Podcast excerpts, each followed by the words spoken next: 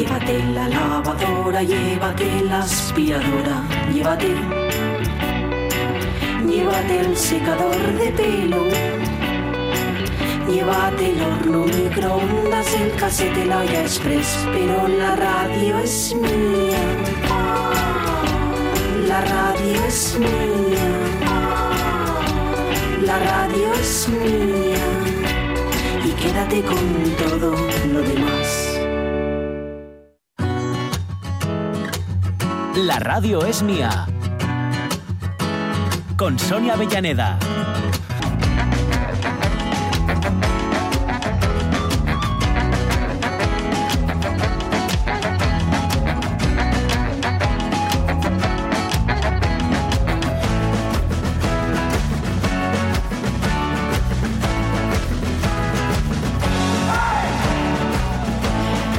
Doce y cuarto, doce y quince minutos. La tercera hora, ahora sí que ya vamos en despegue total hacia el final de la semana. Y además, chicos, eh, rescataremos el Face, eh, prometido, prometido, que lo tenemos ahí pendiente.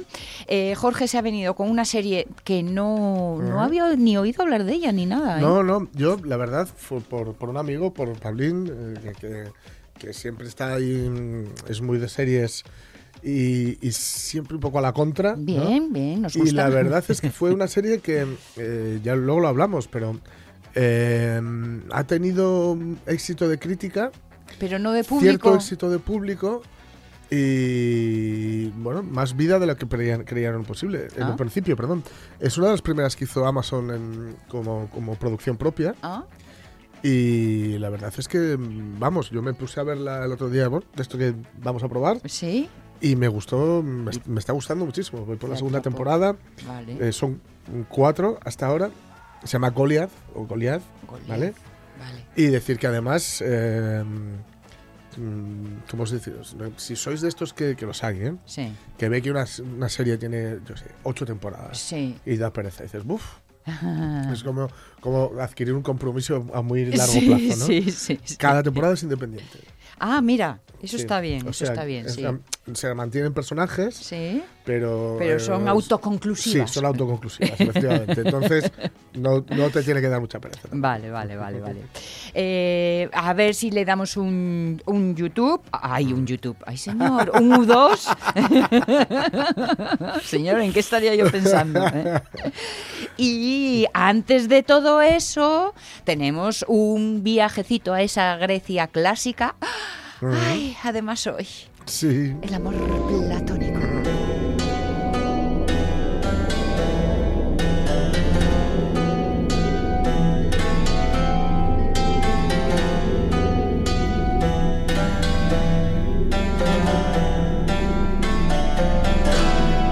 Que me iba a equivocar ya, iba a decir el amor romántico, pero no, no, no va por ahí el asunto. A ver, ¿cómo estás, Juan Alonso? Hola, ¿qué tal? Hola. Buenos ¿Qué días? Sonia, ¿Qué Jorge, tal? buenos días a todos. Estamos aquí en la hora de los Alonso. Sí.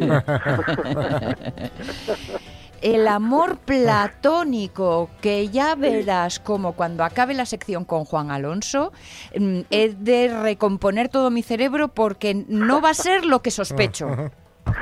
Pues no, no va a ser, me temo, me temo que no va a ser. ¿Ves? Ya te, Porque, ya te voy bueno, conociendo, amiguito. Claro. Lo, lo- lo que entendemos ahora por amor platónico pues es una especie de, de amor, o bien un amor no correspondido, Sí. o un amor de estos eh, imposibles, ¿no?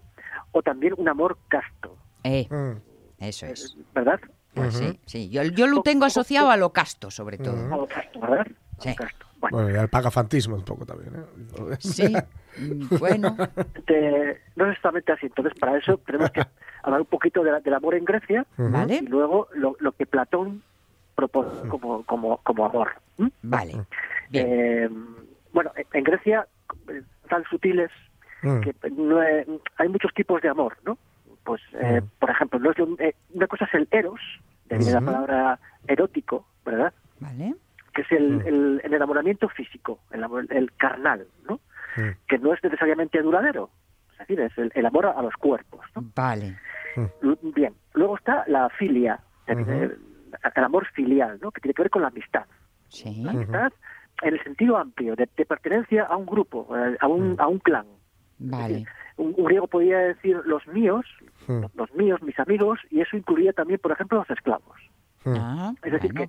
que es una relación que no siempre es igualitaria, pero, pero sí de proximidad, ¿no? La, la filía. De hecho, eh, la filosofía, filo, Sí. viene de ahí, ¿no? Es amistad, amor a la sabiduría, pero sentido de, de, de amistad, una relación eh, admirativa, ¿no? Por, por- por el saber. Bien, bien, bien porque lo del el- la- va más allá de lo de la familia, que fue la primera idea que pensé yo, porque Sí. si tiene que ser admirativo y de amistad, a lo mejor no siempre se da dentro de la familia esto, ¿eh? Claro. Claro, claro, claro, claro, pues incluye todo el grupo, incluye todo, todo, eh, el clan. Bien, bien, bien, bien.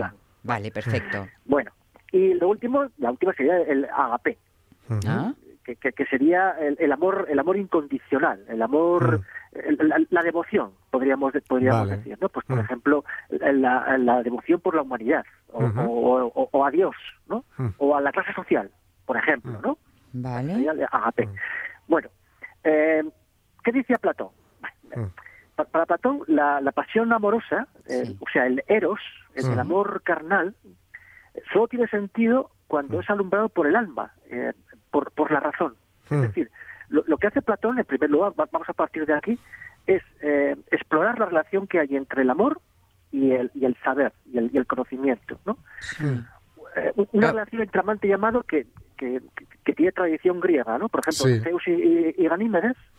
El- es- esa relación que hay entre Zeus que rapta a Ganímedes y lo convierte en, en el copero de los dioses, o en Aquiles y Patroclo, más, más conocida, ¿no? Sí. Esa, esa relación que Hollywood convirtió en, Mm. en, en una relación eh, familiar, eran, eran primos, creo, en la película de Brad Pitt, Sí, creo, sí. que eran- creo que era su primo, bien, no, no, no era su primo, era su, era, era- su, su amante. ¿no? Vale. En realidad, claro, el, el- el amor en Platón no es un problema sentimental, vamos a partir de ahí, Mm, es un problema racional, Vale. Racional. ¿Por qué? Porque en Grecia mm, virtud, belleza, Mm. eh, so- son conceptos que, que, que trascienden la moral y trascienden la estética. Es decir, Mm. eh, en la forma de realizar una acción Mm, ¿sí? y no su contenido es la que convierte a un acto en bello. Vale. Sí. Vale. Por, por ejemplo, eh, bello es también una forma de una forma de bondad. Vale. Una forma de Mm. bondad. Eso es. Y, y la virtud no es no es algo no es un concepto moral exactamente, sino que es la excelencia, es decir, el funcionamiento óptimo de algo. Mm. Vale. Por eso la virtud, eh, cu- cuan- cuando, cuando se alcanza, puede ser también utilidad. Es decir, el- una sartén puede ser bella, Mm. Vale. Claro. en, el, en Vale. el sentido de que, de que es útil. Una sartén de oro, sin embargo, no, Mm. Ah, claro, porque claro. no, no, no, no sirve, no, no, no cumple con su función. ¿sí? Entendido, Hasta entendido. aquí, yo creo que está claro. ¿no? O sea que nos cabe, nos cabe, no sé, eh, un, un- un- un concepto que veamos negativo per se, pero que en su modo virtuoso es que es negativo total, negativo eso es. perfecto. Sí. Vale, Eso vale, es, vale, vale. eso es. Claro, es que Perfecto, pensamos en virtud y se Claro, nos claro. va. eh.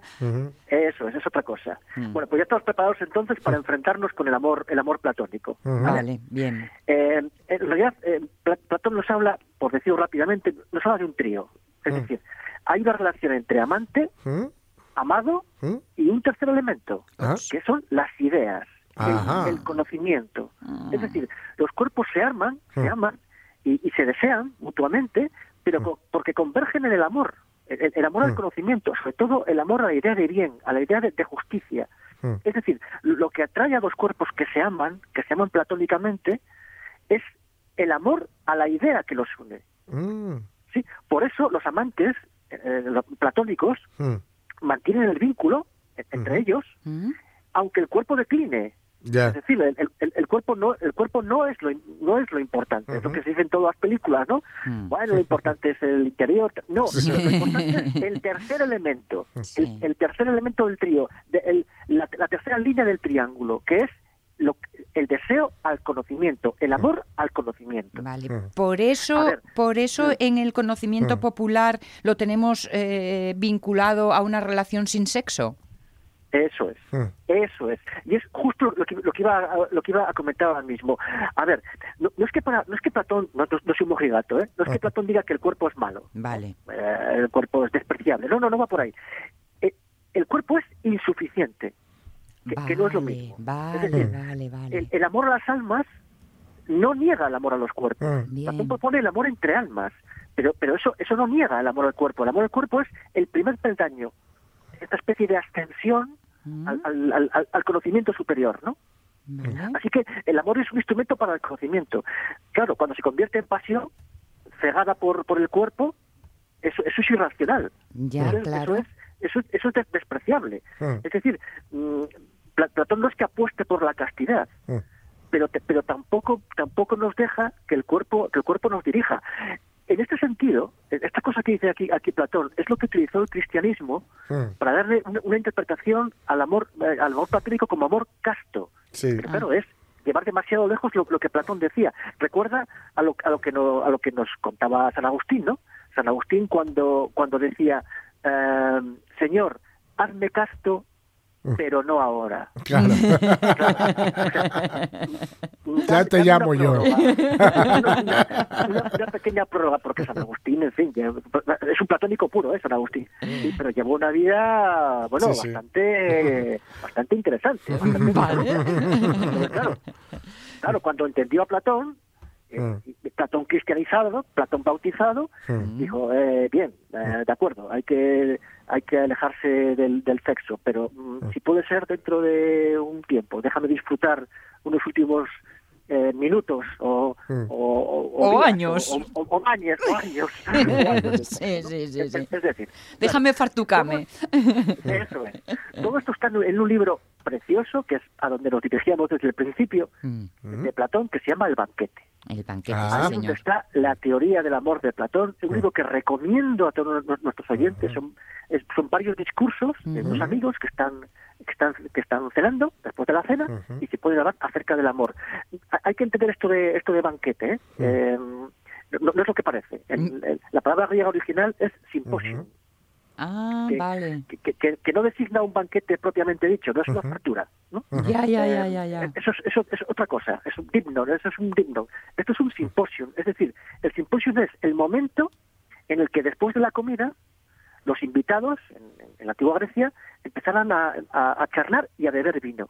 Ya. Pero beber vino no lo loco, sino siguiendo unas normas mm, estrictas de, Ujú. de- de etiqueta, de- educación. Ya nos dijiste, ya nos dijiste el otro día, por ejemplo, cómo lo rebaja- rebajaban con agua precisamente con para irsele, agua, ¿no? eso Para ir piano, piano. Es, eso es, eso es. Y el puesto más importante, porque eh, se, se asignaba, Mm. era el que el, el que hacía las libaciones. Claro. Es decir, el que el, el- el que el que mezclaba, el simposiasca, el que decidía cómo y cuánto beber y cuándo. ¿Para qué? Para para que todos los participantes eh, sucumbiesen a- a- Al mismo tiempo. ritmo. Mm. Eso es, para que no para que uno no estuviera bebido y otro completamente sereno, Mm. entonces la Ya. cosa pierde gracia, ¿no? Claro. Sino para que para que todo siguiera un ritmo. Bueno, pues Platón utiliza esta esta este, pre- este precioso momento que, Mm. estamos, que estamos hablando del, del simposio, de, de la charla con, con vino, Sí. para hablar del amor. Mm. Y, y, y- y cuando le toca el turno a Sócrates, claro, el, el turno de Sócrates llega al final, después de que hablen todos los demás invitados, Mm. Sócrates dice que va a contar lo que le contó una tal Diotima, Mm. Diotima de Mantinea, una sacerdotisa que tenemos dudas que ha existido realmente porque esta es su única referencia, Mm. pero Sócrates, o sea, Platón, el personaje, Sí. dice que, que sí, que, que- que existió y, y la teoría que cuenta del amor es de, es Diotima. Sócrates Mm. dice que fue ella quien, quien la instruyó. Y cuenta, si tenemos tiempo. Sí. Cu- cuenta una, una, una historia preciosa, la cuenta, a ver, no, no nos confundamos, la cuenta Diotima, que la cuenta Sócrates, que Sí. la cuenta Platón. Vale, vale, vale. Vale. bueno, pues eh, cuenta un mito precioso. Mm. Y según Diotima, o sea, según Sócrates, o sea, según Platón, Mm. cuando nació Afrodita, Mm. los dioses celebraron un banquete, ¿no? Y a ese banquete asistió Poros. Poros Mm. es, el, es el recurso, es, es la riqueza, el, el- el recurso, la abundancia. Vale. Y Poros se emborracha. Mm. Se, se emborracha con néctar, la bebida de los dioses. Pero al banquete también estaba por ahí Peña, que es la pobreza, Mm. que había ido a mendigar. Entonces Peña se dio cuenta de que Poros estaba borracho y se aprovechó para acostarse con él.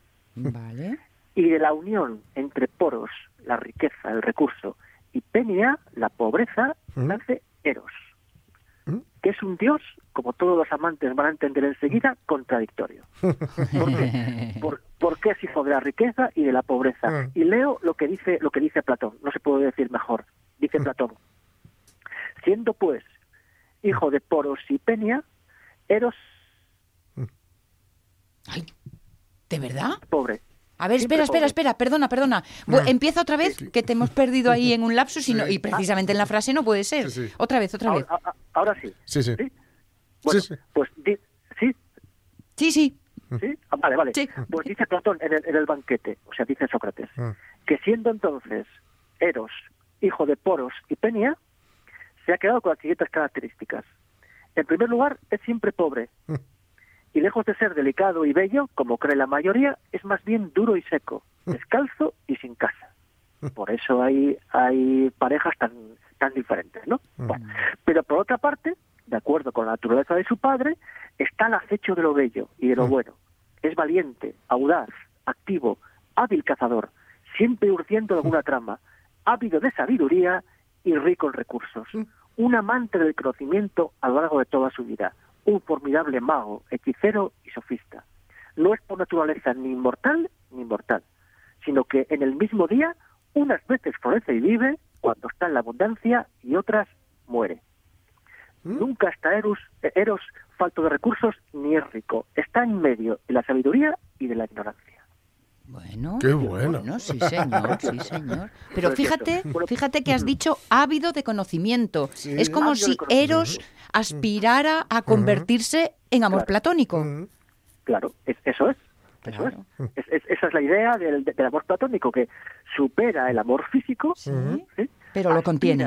Aspira, lo contiene, por supuesto, aspira al amor, al conocimiento, pero nunca llega. Es, Ya. es un intermedio Ya, ya, entre ya, la ignorancia y el, y el- y el- y el- y el conocimiento. Mm, Vale, vale, vale. Uy, qué, es el amor platónico. Qué bueno. qué bueno. Muy bonito. Sí, sí, muy sí, sí. bonito. Ya digo, re- recomiendo leer este, este, este diálogo. De. Platón hay algunos diálogos difíciles de leer, sobre todo los últimos, al, al final de su vida.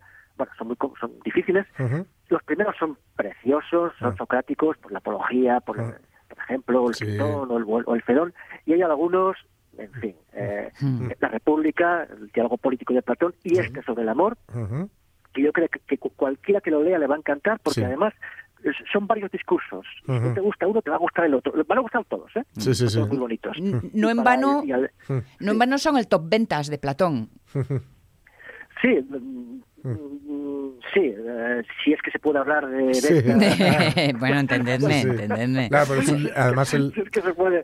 sí, Es que- de, Platón yo creo que es que el libro más leído de- Claro. la, República, la República, Sí. Sí. seguramente que es el libro, el libro más influyente de Platón, y luego seguramente el banquete. Claro, claro, es que el, ba- el banquete, El banquete. además de ser de eso, una preciosidad y de, eh, bueno, contener toda esa lucidez, etcétera, es muy breve. que siempre ayuda Sí, también. sí, sí, es muy breve, es un librito muy breve y, y la verdad... y, y además eso es como son discursos, Claro. o sea, es un discurso, Claro, claro. luego acabaste y luego viene otro, y además Claro. Platón, que es un enorme artista, un enorme escritor, Sí, lo enlaza todo de una manera Sí, tan sí. bonita, o sea, Sí, sí, como un discurso da paso a otro, hay un Mm. momento que uno le entra hipo, entonces no puede dar el discurso, Sí, entonces, sí, sí. bueno, no te preocupes, eh, eh, voy a hablar yo, yo en tu lugar Mm. y luego y luego hablas tú, pero mira, mientras tanto, para quitarte el hipo, haz esto. Sí. O sea, esto es, es un diálogo maravilloso. Sí, sí, hay sí. un momento que entra Alcibiades, Eso es. ya hablamos de esto alguna vez, Sí, sí. completamente borracho, pero Sí, sí. absolutamente borracho sí, sí. echando en cara a Sócrates que no se acostó con él el otro Sí, día, desde sí, luego, sí. que te quiero. Y Sócrates, bueno, hombre, a ver, no hagas el ridículo, Alcibiades, Sí, sí, hombre, en la madre, espera un momentito, Alcibiades, que, que ya hablaremos de él alguna vez, pero Alcibiades, eh, estamos hablando de un personaje muy, muy importante ¿eh? en Atenas. No... Muy, muy importante, además, bueno. Y muy guapo, al parecer. gordas, Habrá que hurgar en gordas, esa biografía entonces, ¿eh? Muy gordas. En, mitad de la guerra del Peloponeso se fue, se pasó a Esparta. Sí, sí. que es, eso deja a lo de Figo cuando se fue al Madrid, deja, lo deja pequeño, pequeño. Y, y bueno, era un personaje, un Sí, encantador, fanfarrón, Sí, guapísimo. Sí, sí, sí. eh, bueno, Bueno, pues algún tien- día tenemos, con, con cualquier excusa. Eso, de- eso, eso. Tiene un capítulo, tiene un Sí, sí, sí. capítulo Sí, sí, pendiente. por. Juan Alonso, simposiasta, gracias por darnos eh, en la medida el elixir de los dioses en tu palabra. Muchas gracias, un placer, como siempre. Un abrazo, un abrazo, un muy abrazo. fuerte. ¿eh? ¿Veis? Momentos como estos que la vida te va regalando y que estos sí te ayudan a ser mejor persona, hombre. Coño. Me estaré volviendo un hijo de puta. Mis amigos son unos atorrantes. Se exhiben sin pudor, beben a morro.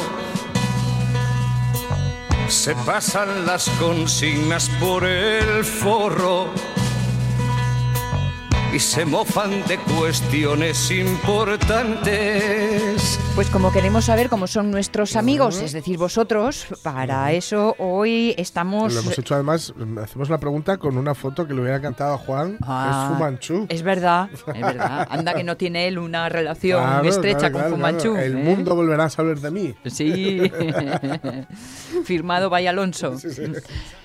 ¿Cómo nos comportamos o cómo evolucionamos con la vida? ¿eh? ¿Vamos para mejor o vamos para peor? O depende del aspecto, porque no tienen por qué ser evoluciones absolutas. Claro. Dice Lockhart, creo que con el tiempo me hice aún más paciente y más pasota. Desde hace tiempo que todo me importa una higa. Espero seguir avanzando en este sentido si hay pa' dónde.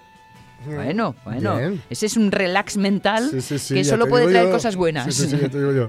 Marce Gijón dice, no creo ser mala persona, pero sí me hice más indolente, más fría, más resiliente, indiferente a la opinión de los demás. Vaya, una joyita. Bueno, bueno, pero una joyita que cuida la viña, no es mala actitud. Roberto Cañal, ahora cuando tengo que saltar, non miro si tiene agua la piscina, salto y ya se verá. En antes callaba y rumiábalo. Pues fai tiempo que no suelto lo que sella y ya está.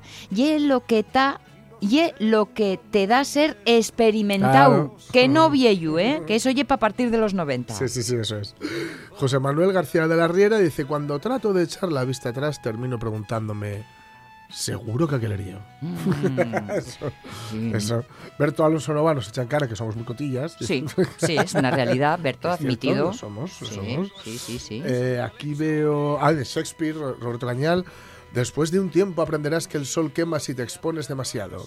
Acept- aceptarás incluso que las personas buenas podrían herirte alguna vez y necesitarás perdonarlas. Aprenderás que hablar puede aliviar los dolores del alma. Descubrirás que lleva años construir la confianza y apenas unos segundos destruirla. Y que tú también podrás hacer cosas de las que te arrepientas el resto de tu vida. Mm, Shakespeare the shit. Pues sí, es cierto. Mm, Pepita Pérez lo tiene muy claro. Mantequilla, mantequilla, que todo me resbala. Es verdad, y yo no lo llamaría indolencia, yo No. llamaría perspectiva. Sí. Que eso sí que es verdad que el tiempo te lo da. Claro, ¿eh? claro. Y además, el, el, mm, practicar esta, en esto, o mejor Sí. dicho, esforzarse en esto, en que te- las cosas te resbalen, hace que cuando algo no te resbala sea realmente importante. Cierto, totalmente cierto. Es que a veces nos preocupamos para no aburrirnos. Claro, claro, ¿eh? claro. De, claro, claro, bueno, es que, que si no, hacer. exacto, si no estoy en este estado de preocupada, Sí, sí, sí, es como que no estoy Claro, eh, haciendo lo correcto. Y entonces me preocupo de lo que pinte. Sí, sí, sí, sí. Pues no, pues no. Este, José Luis Mendoza Hurtado dice, soy del Madrid y me da igual si el Barça gane o pierde. Un santo varón, es lo que soy. José Mira, Luis. yo he de decir que ya, ya he dicho antes que soy, soy muy culé, pero no soy de, los, de estos culés de, que desea la, la desaparición y la destrucción del, del Madrid. No, me no. no, no, no. Ay, que si no, ¿con quién bajas a jugar a la calle? no, no, no, no. Pues eso. Bueno, para Ahora, los- Figo le deseo todos los males mundo. ¿eh? Vaya, hombre. Ya entramos en detalles. Buena para los amigos, soy muy buena persona. Para los enemigos, un cabrón. Y es lo que hay. Claro. Y esto, y es de Cardín. Sí, sí, de. Rubén Cardín. Así lo dice. Sí. Agustín Sevilla Montes dice, la empatía crece, por suerte. Ahí estamos. Y Carmen Fernández Pérez dice, a mí con los años me ha ido creciendo la paciencia y el pasotismo. Cada vez cultivo más eso de tú mismo, tú misma. Pero yo no le llamo pasotismo a eso, Carmen. no, es no, comprender la libertad ajena. Claro. Y luego, oye, las consecuencias que aún Claro, claro, claro. pues con ellas. Ujú. Carolina Garcinuño, la vida pasa y a menudo también pesa. Yo, a pesar de creer que soy bastante feliz, noto que he ido perdiendo alegría. En lo demás, creo que he cambiado Mm. bastante poco. Bueno. Eh, Dolores González González dice, vamos, que tienes toda la razón, a mí también me gustó. Ops. Nos has pillado fuera de juego, Dolores. sí, sí, lo porque sé. no sé a quién contestas con eso. Pero bueno, igual si seguimos encontramos la previa a esto, ¿no? Sí, Alicia García López dice que con el paso de los años fui cogiendo tablas y ahora no me cayó nada y dejé de ser tan confiada y pensar que todo el mundo es bueno. Mm. Blanca Pérez Soto, no soy quien para decir si soy buena o mala, porque dependerá de a quién y preguntes. Claro. Pero sí que es verdad que procuro ir a lo mío Mm. y si me piden ayuda, hacer lo que pueda. Creo que no hago mal a nadie y si lo hago es sin darme cuenta. Mm. No me llevo mal con nadie, hablo con todo el mundo y si alguien necesita de mí, pues sabe dónde estoy. ¿Mm? Pues Bueno, ahí casi, podemos. casi nada. Exacto, exacto. Casi nada. Geli Rodríguez García dice, eh, creo que con los años me fui dando cuenta que la gente tiene muchas dobleces. De Oaxaca creía más en la bondad de la persona, de las personas, perdón. Luego me doy cuenta que cada cual lleva lo suyo a cuestas y que algunas personas son malas porque tienen una vida tan vacía y gris que si no se ocupan de la de los demás no son nada. Gané con los años la paciencia. Ya no lo quiero todo para antes de ayer. Mm. Porque me di cuenta de que todo no se puede y hay gente que con poca, con poca voluntad de acción. Total, ¿para qué correr? Si tanto, tanto, perdón, si vamos a llegar al punto final, queramos o no.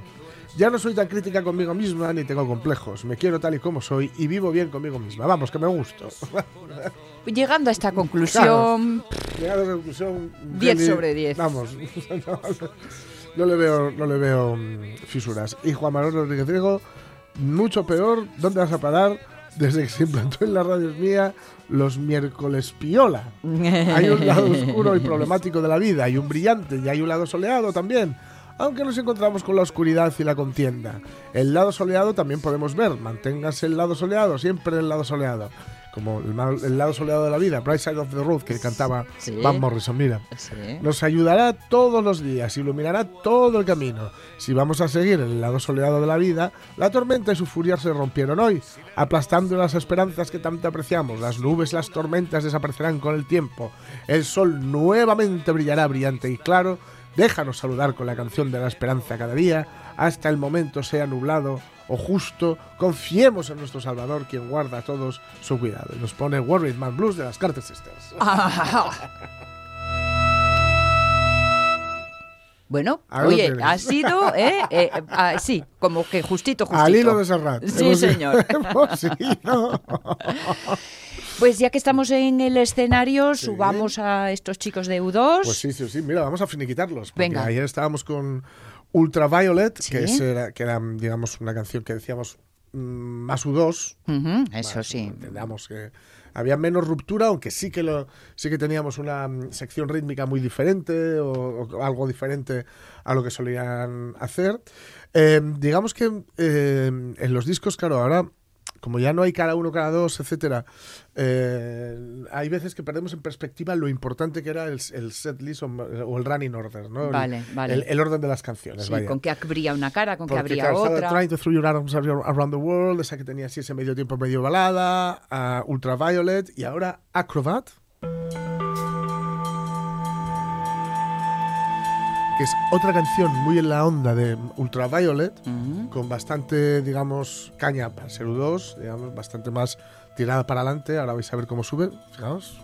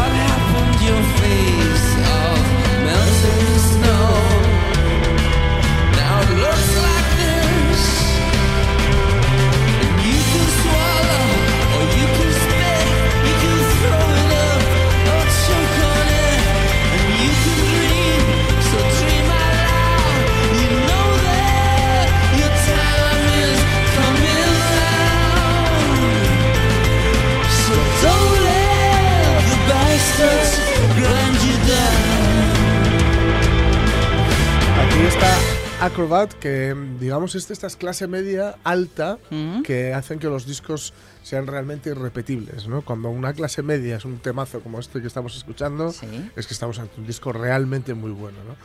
Eh, de nuevo, bonos sin aspamientos, con esta nueva forma de cantar que él tiene aquí, con manteniendo, eh, explotando ese timbre irlandés y un poco oscuro y ronco que tiene, aunque luego eh, también juega mucho con los falsetes durante todo el disco.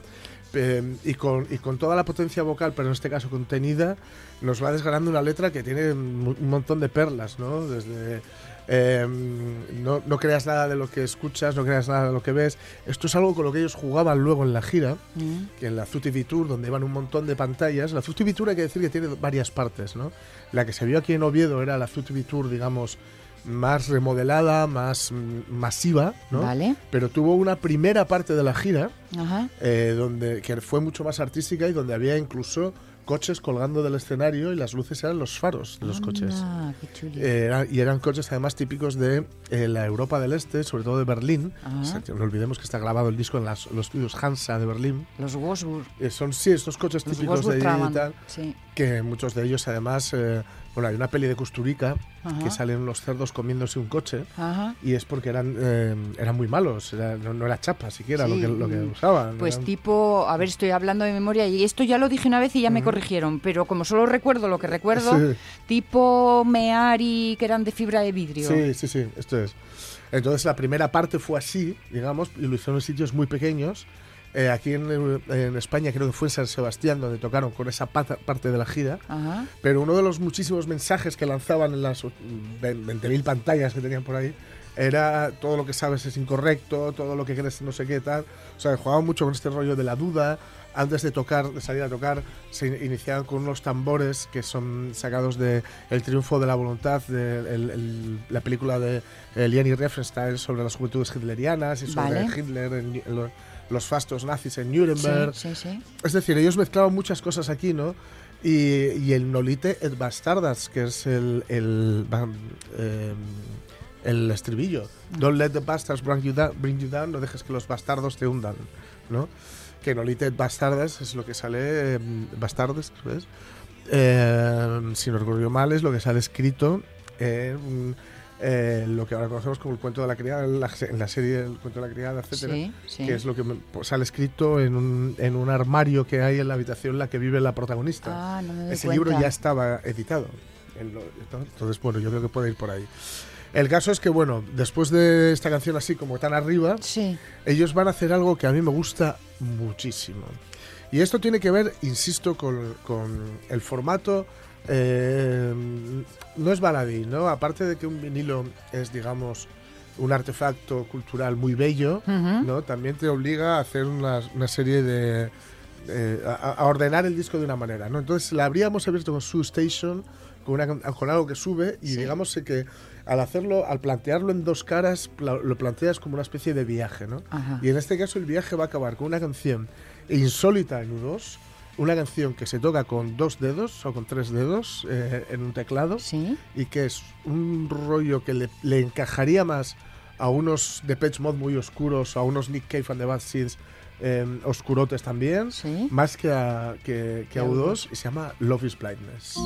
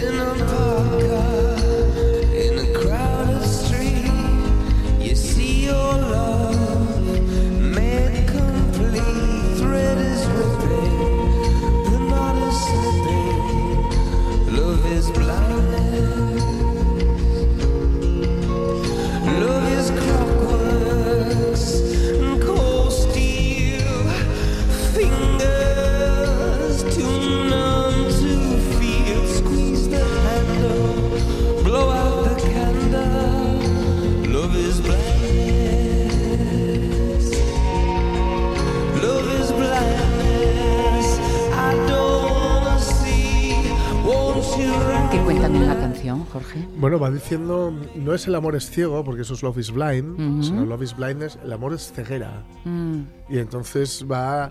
eh, no olvidemos, aquí Bono había tenido cierto... había pasado por cierta ruptura amorosa, ¿no? mm, Y entonces va diciendo el amor es una ceguera, pero yo no quiero ver. ya. ¿no? Entonces, como, como bienvenida a la ceguera, Sí, sea, sí. sea la ceguera. Y la verdad es que aquí lo que, lo que consiguen es una de esas canciones que puede estar en uzbeco y la entiendes. Cuidadito lo que hace aquí Diech.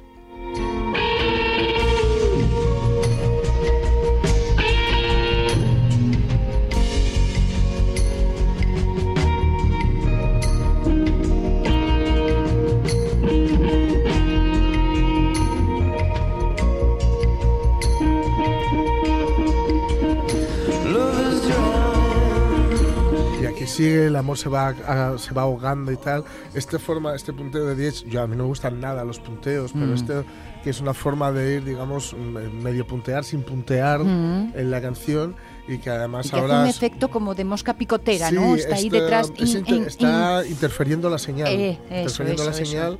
Entonces él, tú sigues tocando, Mm. pero tú le das y cortas, cortas digamos, la señal entre tu guitarra Ajá. y la mesa o el ampli, ¿no? Entonces va a quedar porque no, es- no estás haciéndolo tú, ¿no? Estás Entendido. simplemente cortando la señal para que Entendido, no llegue, entendido. ¿no? Sí, sí, sí. Y bueno, ahora vamos a escuchar el final.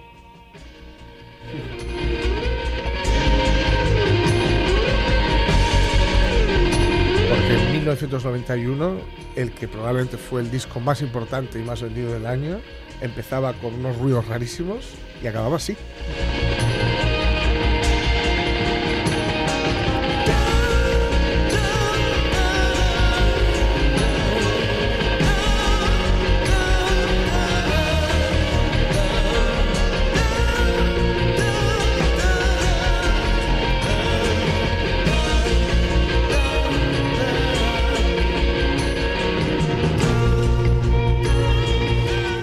Una locura transitoria, ya digo, de los U2, que, que hicieron un disco irrepetible.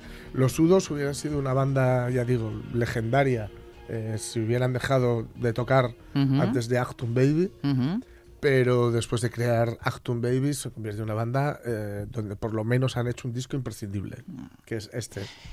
Cuando escuchamos los temas a través de tus explicaciones, es como si estuviese viendo algo a través de un cristal un poco opaco y tú empezases a pasarle Sí, el paño sí, y sí, de pronto todo lo que está detrás adquiere eh, más, más definición, ves los detalles. Sí, es un poco la, la- la idea. Eres el Por cristalero cierto- de nuestras canciones. Por cierto, por cierto, os voy a decir algo que no hemos, que no hemos comentado, que es, que, que es eso de Achtung Baby. Ajá. Y Achtung Baby... el Achtung, Achtung es el- atención, atención. eh, sí, el título, porque se llama así, ¿Por qué? era porque no tenían títulos y todos los que salían decían que les salían eh, muy serios, muy densos, porque el disco, bueno, que Sí. cierta densidad y cier- Sí. cierta seriedad. Entonces había eh, era como una expresión que tenían durante la grabación. Achtung Baby. Y dijeron, oye, pues ¿por qué? ¿Por ya qué que no? el disco es un poco tal, no lo llamamos así. Y además tenía un, un toque sexy e irreverente, ¿no? Ajá. El Achtung Baby. Ajá. Entonces lo llamaron así por, simplemente por, por compensar, ¿no? Y lo, lo cual consiguió que descolocar ya completamente a, la- a toda la crítica, porque ya la, imagen, el título, lo que había dentro, nadie entendía nada, pero era maravilloso. Ha sido un estupendo recorrido que hemos cerrado hoy con este disco de U2 y que nos permite regodearnos en lo vivido y Sí. paladearnos en lo que ha de venir porque Sí, ya sí, nos has eh, eh, anunciado. ¿eh? Sí, sí. Iba a decir advertido, pero no.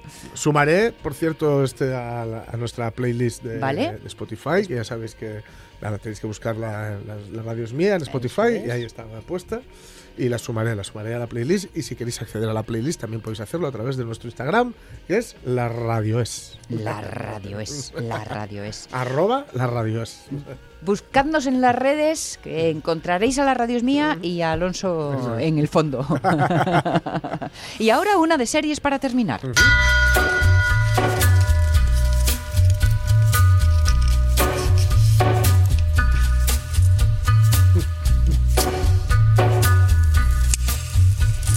Condensas en seis minutos una serie Ah, sí, que sí. te está gustando. Sí, sí, sí, me está gustando. Eh, ya digo, se llama Goliath. Goliath, ¿vale? Vale. Va, va efectivamente por lo de David y Goliath. Vale. Me la habían recomendado hace unos meses y aunque pertenece a un género el que se llama el procedimental o sus alrededores, es decir, aquel que tiene que ver con los juicios, etcétera, Vale, etcétera, vale, bien, bien. eh, que es un género que me encanta, A mí también. eh, pues na- no me he puesto con ella hasta hace muy poco. Y qué bien, oiga. Vamos a escuchar un poquitín del tráiler. Está en inglés, porque ya sabéis que es muy complicado ahora mismo en- Sí. encontrar trailers en castellano. Suelen estar subtitulados al castellano. sí, sí. Tráiler. Ever since I took this case, weird stuff's happening to me. Dog has to stay down. Billy created this firm. I created this firm. Quienes sean muy fans pueden haber distinguido la- una voz porque es muy característica al principio del todo y es la de Billy Bob Thornton. Ah. Y es que, amigos y amigas, el protagonista Billy McBride Ajá. es Billy Bob Thornton Bueno. que lleva sobre sus hombros de una forma maravillosa esta serie. Ganó un Globo de Oro al mejor actor con la primera temporada, que fue en 2000, creo que 16, no lo estoy diciendo de memoria. Y a ver, la, la- es que tú la coges y dices, tampoco tiene, no es especialmente eh, Nada que la separe de lo ¿no? demás, de las demás. Bill McBride es un abogado que ah, a- a- en su momento formó, fundó una, una franquicia legal muy, muy exitosa, que era Vale. Cooperman McBride. ¿Vale? Eh, tuvo un caso, él decía que era tan bueno que podía hacer lo que el jurado quisiera, ¿no? Ya. Y el caso es que hay un momento en el que lleva un caso y en este caso lo hace tan bien que no va ni a juicio, ¿no? Porque y es un caso que lleva eh, además un poco por, por capricho. Nunca había llevado un caso de asesinato y consigue que no vaya ni a juicio. Y luego resulta que este tipo eh, de ese caso no sabe nada, pero sí que entra en una casa y, y mata a toda la familia que está allí, incluido tres niñas, ¿no? Entonces él chifla y Vale. se, se empieza a beber y a meterse de todo, le echan de, de su propia firma y bueno, él es un alcohólico que vive en Los Ángeles y que le gusta ir a la playa, ver la mar y ver las lucecitas. Hasta que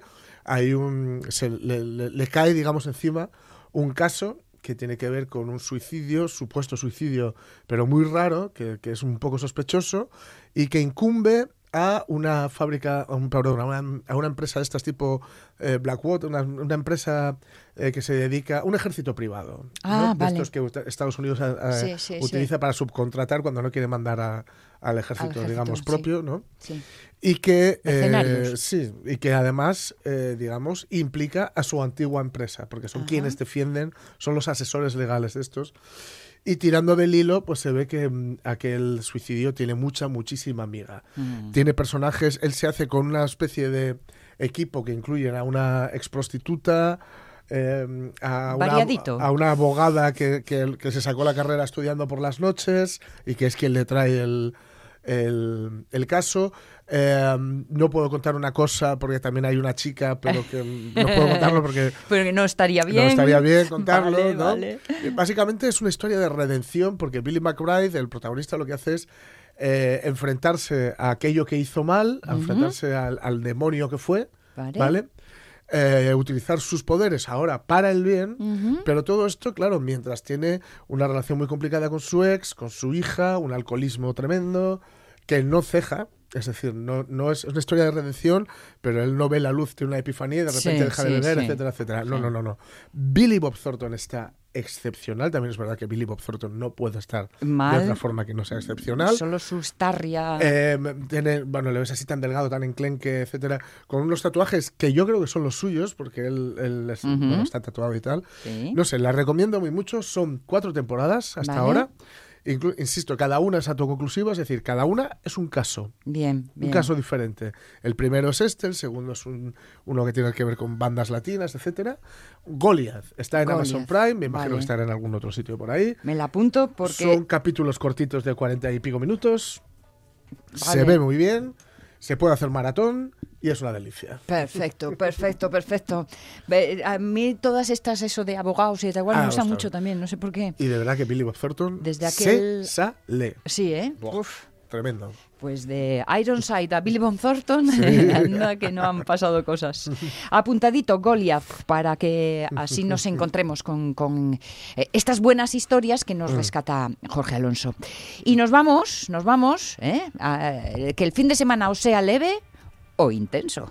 Y el lunes más. Omar Caunedo, Jorge Alonso, el lunes viene Pachi Poncela. ¿Y quién os habla?